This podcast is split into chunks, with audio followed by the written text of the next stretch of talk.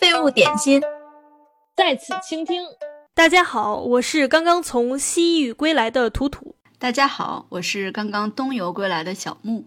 你这次有有喜欢的博物馆吗？就是如果你要是很喜欢看干尸的话，我非常推荐和田博物馆。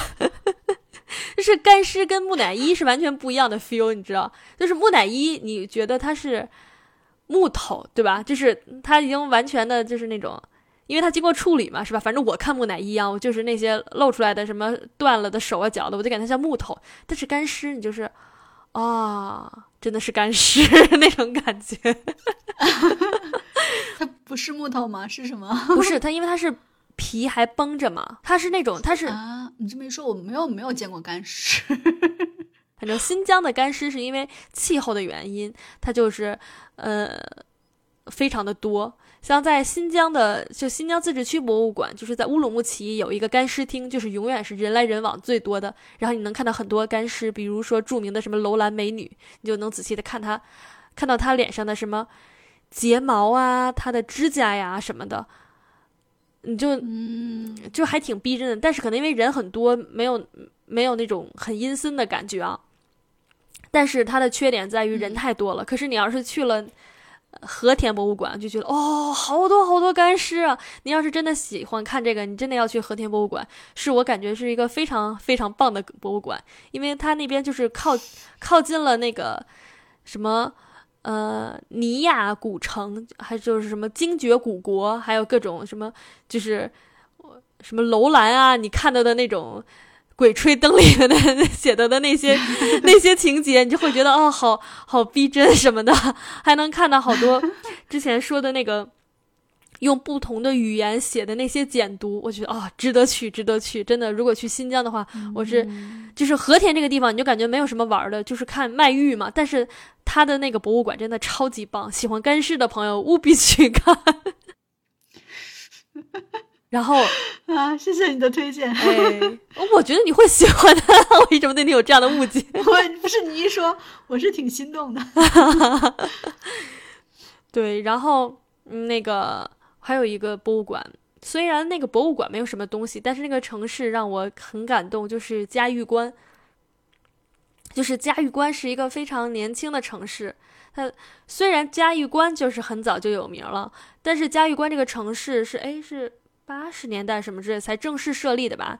它是以前是因为在那里发现了那个铁矿，后来在那里建了那个酒泉钢铁厂，他们简称叫钢炼钢厂还是钢铁厂，在那里建的酒钢，就是一整个城市是在完全的戈壁滩上，就是创造出来的。然后我就到了那儿，就是听他们那儿的人讲那里的故事，就是包括他们本来是文化大革命之前嘛，呃，在那里就是。决定勘测出来铁矿以后，决定在那里建厂，然后就是一群人，就是真的是抛头颅洒热血，在一个完全荒凉的地方建出来一整座城市，而且当时是就是整个城市已经规划的就是很好了，各个什么都有。他们是当时请了有什么呃东北的东北的工人，还有。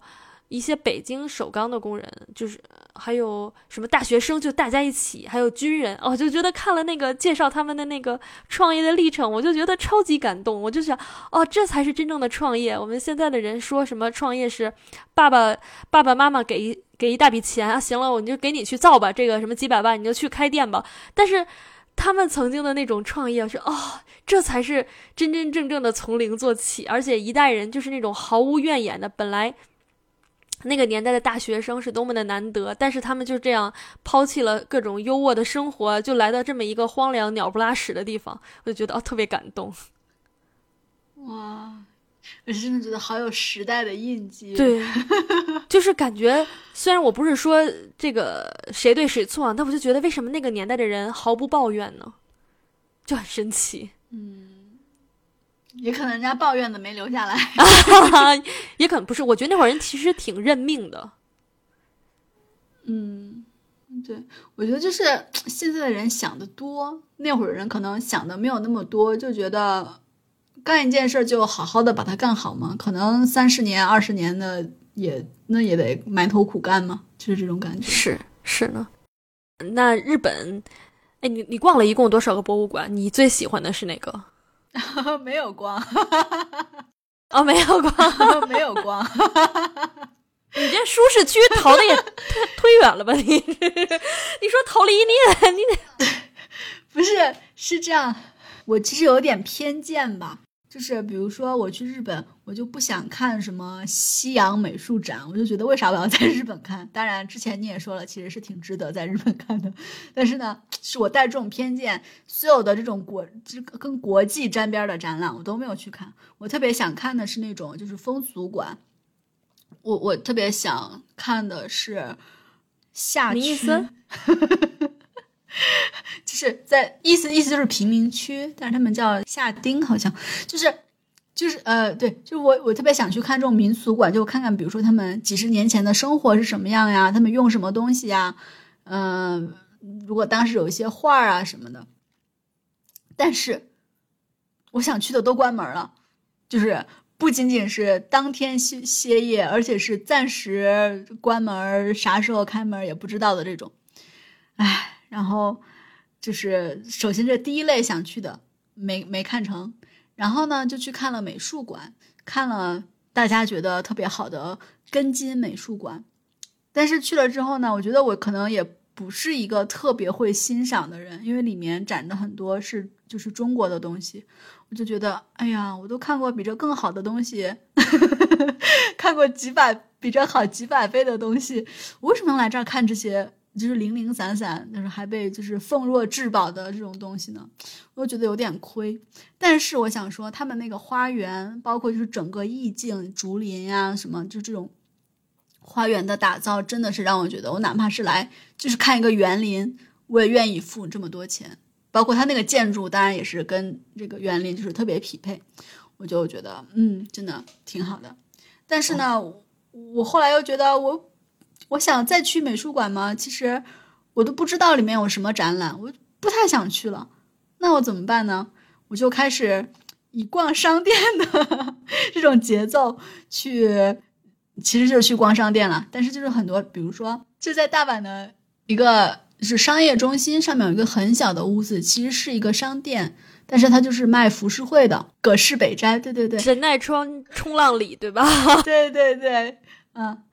但是他其实画了很多很多东西，然后我在那儿，那其实是一个商店，我在那儿买了一本他画的那个 《妖怪大全》，我忘了那个具体书叫什么名字了。但是比如说它里面什么百鬼百鬼百鬼夜行啊，就是之类之类的，就是这种书，他就给他们画插图嘛，就是用浮世绘的这种笔法画。反正买了一本这样的书，还挺有意思的。然后这个商店旁边其实是一个小的展馆啊，它叫叫博物馆，但是真的只有一间屋子。然后你就可以去看他的画，就觉得啊好有意思，嗯，就觉得，当然也并不是免费的吧，但是 你就觉得好，那好，突然发现一个这样的一个地方。你对它也没有什么期待，你就知道它是一个商店附属的 啊，我也不知道它是商店附属的博物馆还是博这个商店是博物馆附属的商店。但是总之呢，你在一个商业中心，你能期待什么呢？然后这个就是给你满满的惊喜。然后后来呢，就想去那个吉普力的博物馆吗？还是美术馆？一查预约，你要至少提前一个月预约，而且要看你是这一个月的哪一天。如果这个月的，好像是我忘了哈。大概说可能不太准确，就每个月的十号之前你能预约下个月的票，而且还是有限的票。如果你十一号预约，你就只能预约两个月以后的。谁能想到这么变态的 这种预约方式？就没有没有办法，就也没有去这个。然后后来就去了一个，嗯，忘了叫什么了，就是是神保神田神田神保町的一个，他那儿有条书店街嘛。你就觉得是书店啊，是古书。其实每一家店就是都还挺有意思、挺有特色的。有一家店，它也是，因为我不知道为什么，就这次我就特别喜欢浮世绘。有一家店，它其实是卖浮世绘的，但它真的就像一个博物馆一样，它是两层，然后里面有浮世绘的书，你也可以买这种，就还挺便宜的吧，就三千日元，你可以买一张浮世绘的画，当然是复制复制的，嗯，然后你也可以。就是买，就是更多、更更大、更好。它那个墙上啊，就是全是贴的那个画的展览，就觉得哇，就是这才是一个，就是怎么说呢？大隐隐于市 那种宝藏的地方，你觉得这天呐，这当然就好像比那个就是专门的美术馆好像要好看多了。当然，那个有一个就是他的这个浮世绘在在在也在东京嘛，他专门的一个美术馆，但是我没有去，那个也是想那个是想去的那一天，他关门了。但是我看了网上的照片，就是嗯，很大的一个房间，里面没有几幅画那种感觉，所以我就我我觉得在日本怎么说呢？确实是，不管是因为我个人的偏见，还是这个预约制度，还是我的这种失望的体验，我确实没有最终没有去那么多正儿八经的博物馆、美术馆。但是像这种就在城市里面莫名其妙这种小的发现，就让我觉得非常非常满足。我觉得真的是到处是宝藏。对，其实他们那边民间的那种，就是民间搞的这种，还就有很多收藏是非常棒的。嗯，对，就有时候你看，特别是我觉得那条书店街，有时候你看就啊，这个小破屋子，哇，里面都是大家的，就是曾经在这儿什么写过东西啊，啥玩意儿的，就是在这儿打过工啊，就觉得 你说的，你说的，你说的这个让我感觉让我想到了哈尔滨。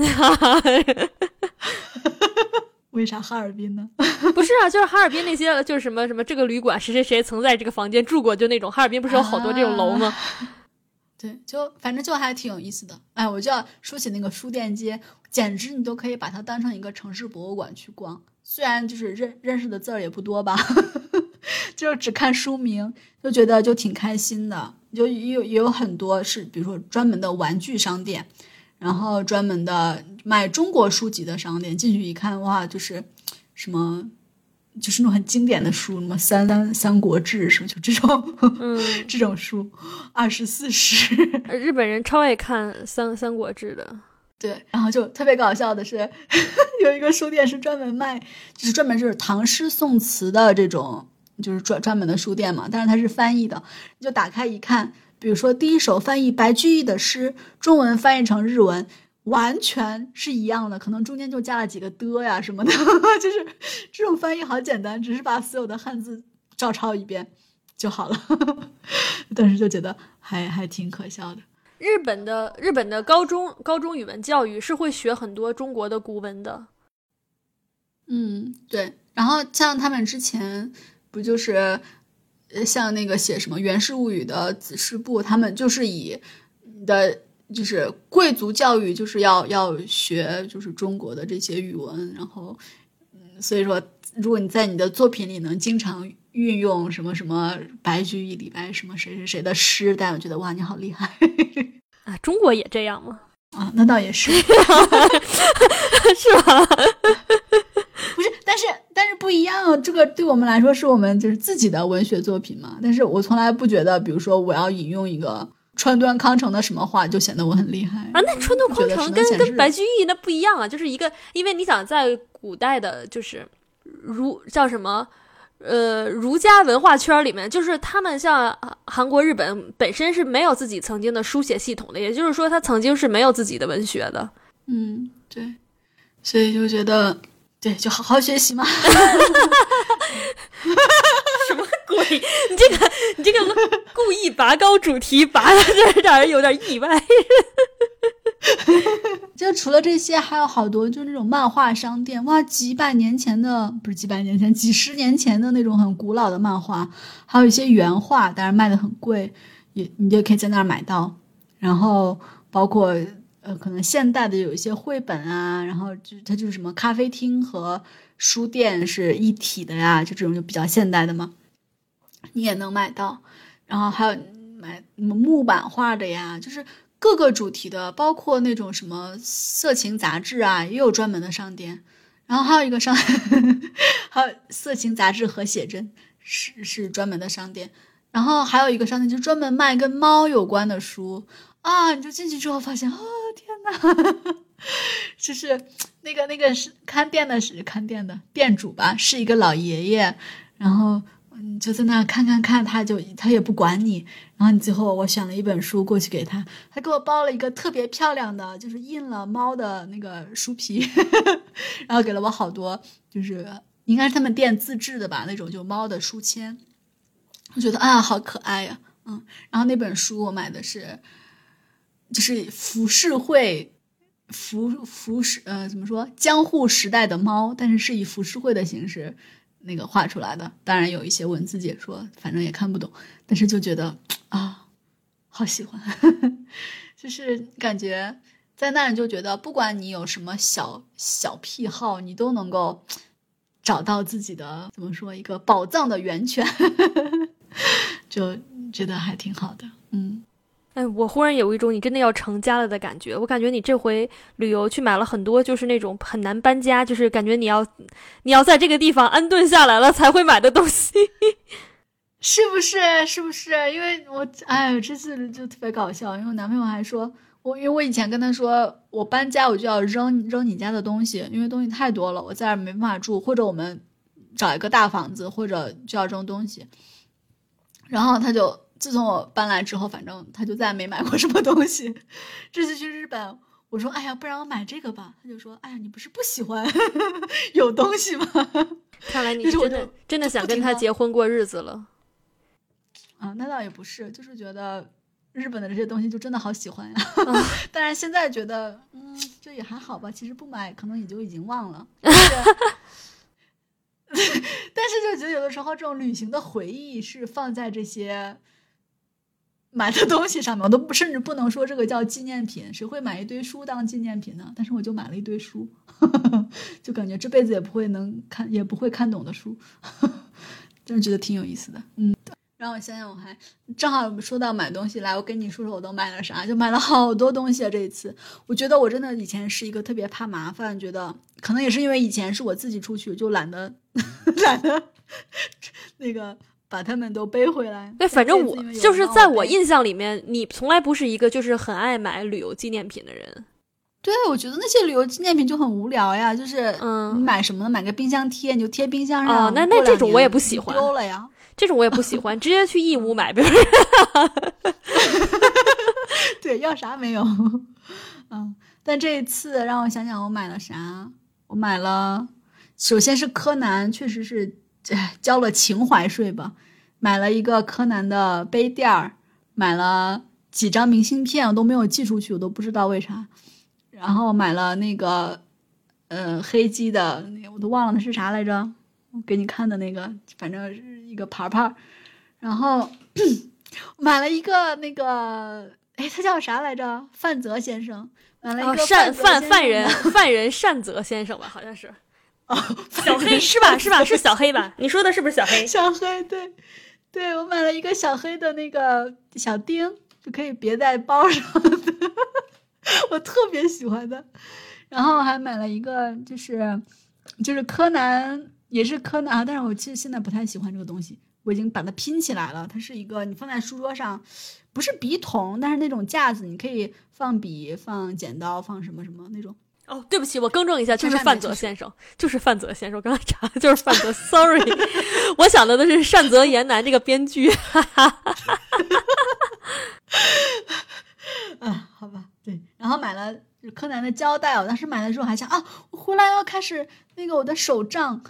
然后对，然后为了这个手账，我还买了一个柯南的本儿，就是这个本儿都已经在我包里装的都打卷了，我也没有开始一个字儿也没写，嗯，就是反正柯南这些东西乱七八糟的买了一堆，然后就是买了像那个买了两个高达，我男朋友买了一个大的高达，反正就是以后也是我的，嗯，就是 呃本来是小高达去试一试水，我现在觉得我自己还可以，智商还行，毕竟是三岁以上就可以玩的嘛，嗯。然后就买了几本书，就是刚才说的，买了那本嗯江户时代的猫，然后买了这个歌牌以及歌牌的这个怎么说呢？就里面的那个那些诗的解说吧，就是真的像高中要高考之前的那种 那种教科书，它上面写诗，然后作者作者的什么生平，这个诗的写作背景，这个诗什么，这个是助词，这个是名词，这个是什么什么，然后就是教你怎么读。但这个有意思的就是它后面附了一个这个歌牌的规则，然后以及一些小技巧，嗯，然后还买了，还买了就刚才说那本妖怪的书，然后还买了一本《小王子》，我现在开始有收集癖了。我觉得我现在要收集所有语言我想学的语言的《小王子》，我现在已经有，我现在没有中文的，有德语的、土耳其语的和日语的。嗯，对，然后对，买了一套浴衣。你怎么想起买浴衣来了？鞋，因为那个时候是我们最后一天在日本，其实是七夕。是日本的七夕，是一个节日嘛？我们当时想着我要穿穿浴衣去啊，可是可是后来改了机票，然后那一天就是就没有酒店了，已经退房了。我就想着啊，我再穿着浴衣去，我再回来没有地方换，就穿了普通的衣服去。但是我的朋友穿了穿了就是正儿八经浴衣去啊，就是感觉还是很不一样。但是我背叛了他，他说我们一起穿，我说好的，然后到时候他自己穿了。嗯，但是就是因为在在慕尼黑有很多那种就日本文化相关的活动，什么动漫节呀，就是各种乱七八糟的，就是所以也不算是浪费吧，就是以后还是有机会穿的，就是还挺漂亮，且便宜，关键是因为多便宜，就是莫名其妙录。嗯，那件衣服是五五千五百。五千五百日元，多少钱？三百，两百多，三百，三百块。然后腰带，腰带忘了一千吧，大概。嗯，但是我没有，没有，没有买别的，因为是浴衣嘛，也没有。其实我有一双袜子，但是那个袜子是 我们在温泉酒店人家送的。嗯，但是浴衣其实不穿袜子也无所谓，没有，没有，没有别的东西。嗯，鞋呢？嗯。就没有鞋，鞋是买了一个，鞋是那天去海边玩，然后就买了一个，就在海边能穿的那种拖鞋，但是还就上面有点小贝壳呀，铃铃铃会响。但是我男朋友有一双是专门的木屐，那种厚底儿的，啊，就是也是，哎，挺像模像样的。哦，我还以为你要说也是我要抢过来呢。你问我啊，那个我试图抢了，但是那个 实在太大了，抢不过来。其实就买了这些，就是我觉得我现在也不是很想买东西吧，但是我买东西就是，哎，我也不知道，我就是这种遇到这种很新奇，觉得啊我要拥有它。其实如果不买也就也就忘了，但是就还是挺想买。变了，我觉得你是真的有一种你要安顿下来，要要结婚过日子的感觉了。这难道不是什么我要变有钱的前兆吗？这没有什么关系吧？不是，就是说，当你会买一些搬家不容易搬的东西的时候，这不就是一种这种感觉吗？嗯，那倒也是。嗯，但是我以前就也，其实以前旅游也买书，但是买完书回来看两遍就看两遍，看不懂就送人了。所以以前是始终保持我的东西在。一个行李箱 就能搬走的这个状况下，但是现在，嗯，你这么一说，确实是，好像东西有点多。不过你要说买书送人的话，啊，不是，或者不要了啊，这个我真的做不到。就是我认为我人生当中最重要的财富就是我的书。嗯，但是。因为我确实有的书，就是我就是不知道为啥喜欢买书，就看不懂也硬买，就买完之后就发现，确实不想花那个时间去看懂它。啊，不是，这不一样。就是说，其实我也买书，我我不是一个爱读书的人，我读书读的挺少的。但是就是如如果我买书的话，我就会觉得它一定要配得上我的书柜。所以，所以我我很我就没有，我就很不喜欢别人送我书。嗯，就是说，但也不是配不上你的书柜。对对对就是说我就是在我心目中，比如说我很少买小说，我在我心目中小说是配不上我的书柜的。我我就记得以前我前男友就是说，哎哥，就是想给我个惊喜那种，然后买了一堆，就是他他看到有一个人开的书店要倒闭了，然后买了一堆什么侦探小说，而且还是不是什么福尔摩斯那种经典，就是那种你不知道是谁。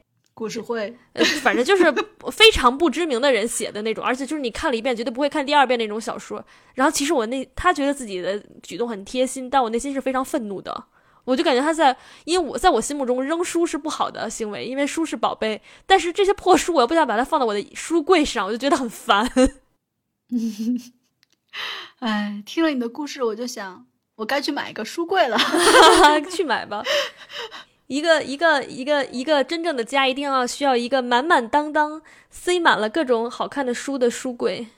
所以你这次买了什么东西吗？刚刚说买书啊，反正我也是喜欢买书的人，但是说就是旅游当中，我还真没有什么机会看到让我觉得特别特别好的、特别好、特别值得的书买，因为我就是我不想辜负每一本书。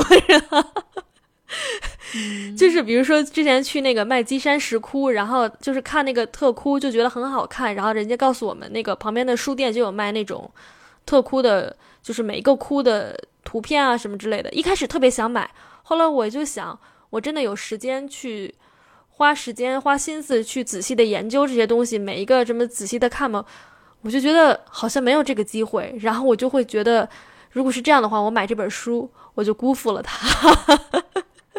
就是这样很很奇怪的心态，但是也有很多，就是我也有很多书买了不会看，可是呢，他他们在我的书柜里存在意义，就是如果我现在不买它，我就会，呃，主要是成套的那种书啊，我就会觉得，呃，将来将来可能它就是绝版了呀什么之类，就是收藏这个书对于我来说是一件就是很重要很有意义的事情，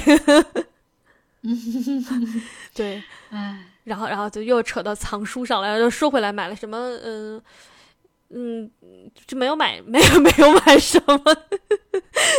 呃，比较比较特别的是，在和田去了一个地毯厂，买了手工织的地毯。它是那种丝织的丝，就是真丝织的地毯，所以很贵。就是在那边新疆有好多好多卖地毯那种小块的，就是你能看到有的最便宜的可能二三十块钱一块，但是当你去买了一块就是两三千的地毯，你就会发现它的确不一样。就是那种二三十的地毯是机器织的嘛，然后他就你就可以看到，呃。啊不，你看真没看，就是正面还是挺好看的。但是当你看了两三千的地毯，你就会发现它的背面比二三十的正面还要好看那种。就是他做手工手工织地毯也是个挺麻烦的功夫，就是挺麻烦的一件事情嘛。现在也是就是越做越少。然后看到好多人说啊，什么我去新疆什么买了什么四五十块这种小地毯，觉得太好看了。我就想，哎呀，这个传统手工艺一块这么。精致的手工制作的地毯，因为价格太高，而且没有摆到普通的旅游商店里，就是导致这个厂子经营越来越难。但是像这种机器织的这种，哎，资本主义工业化的产物取代了这种曾经传统的手艺，就觉得一个，哎，挺可悲的事情。哎，是呀，哎，传统怎么在这种现代化的潮流中生存下来？也真的是，嗯，对，然后反正别的也没有，哎，别的也没有买，好在博物馆买了点什么文创产品之类的，但是就是我每次买东西，我都有一种我会会不会辜负他的心情，哎，我觉得我应该向你学习。但凡我能想一想，我会不会辜负他，我也不会买这么多东西。就是因为，因为很多东西是这样的，就是你当当下非常喜欢，但是买回来它，你可能就落灰，或者下一次就直接沦为被扔掉的命运。你有时候想想，你不就，唉，就很难过，你知道，就觉得特别对不起他。嗯。一般都是我买的东西，我妈扔我的东西。好吧，那不是小时候吗？都看不到那个被扔的。那不是小的时候吗？我就记得我上我上中学的时候去军训，然后大家可能是因为，嗯，叫什么被教教官训的都那种斯德哥尔摩，不是有很多人都会喜欢上自己的教官嘛？然后大家就非常很多人就是说想管。教官要联系方式，然后教官说：“我们为什么要给你联系方式呢？说今天你们今天可能觉得跟我关系很好，但是明天你们离开了以后，我们可能一辈子再也不会联系。你要我的联系方式有什么用呢？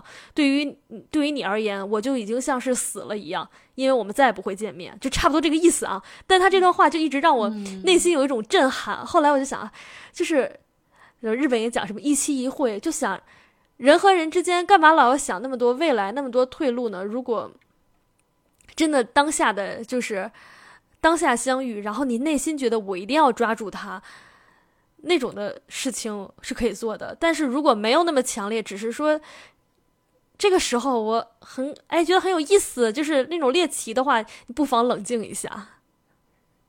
嗯，哎，好沉重啊！说购物购物说到了人生感悟，好沉重。但是你送我东西，我会很开心的，我就会觉得哦天哪，你买了这个，你旅途当中买了这个送给我，我就会觉得我超幸福，所以我还挺爱给人挑礼物的。哎，我觉得我不是那种，就比如说我男朋友就是那种，他会专门抽一天去给，就是大家挑礼物什么的。但是我觉得我是属于那种，像礼物这种东西，当然有一些礼物是必须要买什么吃的啊之类的，但是一般我觉得我是那种就随缘。如果我看到了这个东西，我觉得啊，这个谁谁谁肯定会很喜欢，我就会买它。但是如果你让我专门的去一个。什么商店、商场去啊？今天是买礼物的一天，我要想给他什么，给他什么，我就觉得，啊，好像也是辜负了他，辜负了他和他，既辜负了这个礼物，又辜负了这个人。嗯，为什么？为什么会辜负？就是帮他买东西，怎么还辜负了呢？就是就是可能就是你觉得是一个任务，你可能你买的这个东西并不是他真正喜欢的，只是。只是这是一个礼物，你觉得应该给他？哦，你觉得应该给他一个礼物，所以你挑了一个东西。哦，那那我不会有这样的，我我只会给我很喜欢的人买东西。嗯嗯，反正我觉得，不管是给我自己买还是给别人买，就是可遇不可求。就是当你遇到他的时候，就觉得抓住这个机会。但是如果确实这一趟也啥也没遇到，那那就啥也没有。就可能也不会专门要去补救，临走的时候买点什么纪念品这种感觉。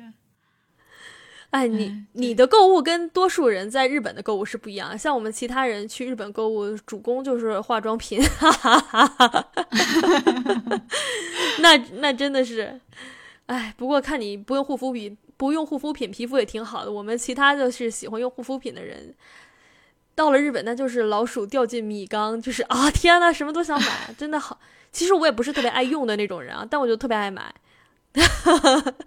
就买。然后呢，买了积灰吗？我跟你说，我现在还在用我二零一九年甚至更早的时候买的护肤品。我想跟你说，我现在还在用。你是哪一年第一次来布拉格给我带的那根口红？嗯，二零一七年吧。哦哦，我当时在免税店帮你带了一根口红啊！对对对对对，哎，口红我也不用，不是我我说的是护肤品，口红我也用的很慢，我也在用很多年前，但是护肤品是就是那种每天都抹的吗？哎，就是被消费主义洗脑，但是洗就洗了呗，这钱是吧？反正抹一抹一抹就就就就就还挺开心的。嗯。嗯，对，不过就是机场的有点让自己开心的东西。对，机场其实我每次就是机场才是叫什么，我也很少挑出专门一天去购物啊。但是机场就是这种选择嘛，就是给每人。为什么大家收到的礼物总是巧克力呢？因为机场就卖巧克力最多最便宜啊，是吧？虽虽然机场也卖一些别的东西啊，但是你就别的东西就是很贵，然后又不好又不好带。然后机场巧克力还是能相对而言有比较有各个地方的特色。嗯，对，哎，我就忽然想起来有一年，哎，我都忘了那个时候我在国外没有，反正就好像已经在国外了吧。然后我就回去去见我一个朋友，他就说啊，你你嫂子就是他老婆。啊，给你买了一盒那个高级巧克力，然后我一看是那个一盒叫什么费列罗，然后心想，哎呀，这都是我平时不吃的东西，并不是，并不是说它不高级或者怎么样，就是觉得这不就是个零食吗？就是又是甜的，就是我就平时也不怎么吃，也不会觉得这是一个多么一定要拿来送礼的这么一个东西。所以，所以后来就是我在选礼物的时候，我都会想，哎，这个东西在国内能不能买到呀？哎呀，可能人家可能买到更漂亮的、更什么的，我为啥要在这儿带呀？就是觉得，真奇怪吗？啊，礼轻情意重嘛，就像冰箱贴似的。虽然我们不感冒，但是其实有很多人是非常感冒的，就是有很多人会非常开心的炫耀，你看我的冰箱贴。嗯，还有那种星巴克的杯子。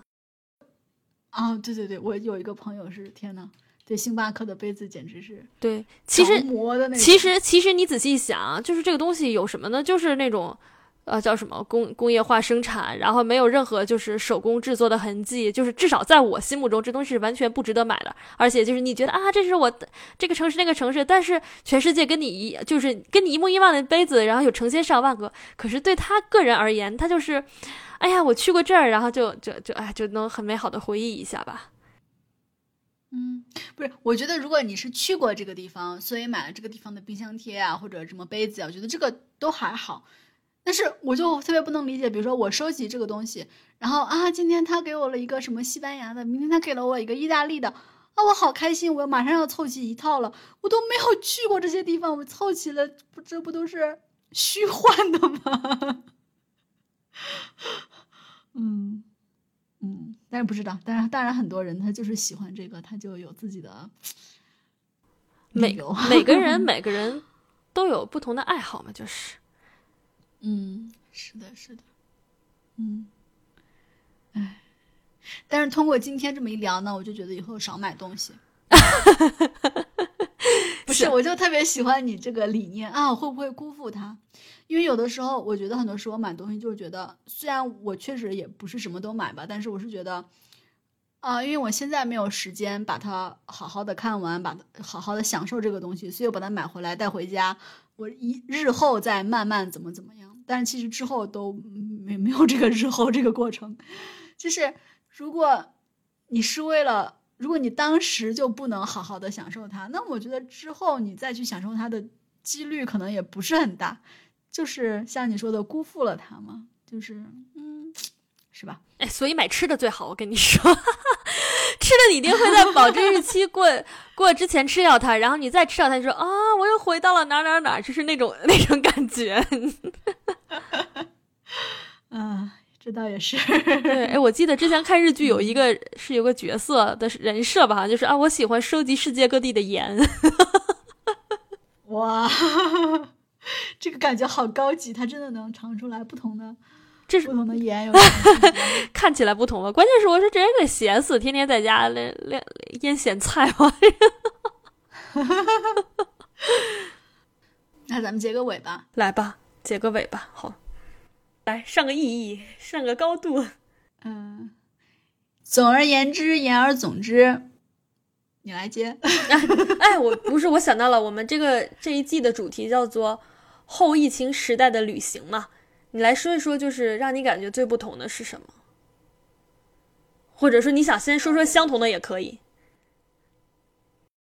最不同的就是大家还在戴口罩，就是其实比如说在欧洲，大家都已经不完全不戴口罩了，但是在日本的时候，基本上我见的所有的人都戴口罩。有没有更意识意识形态方面的这种，就是后疫情时代的旅游？就是比如说人的精神状态啊，你这么一说的话，你就是一个典型了，一下变得爱买东西了。你是觉得我是疫情期间在家憋的吗？可我不知道啊，但是就是你以前不是个爱买东西的人啊。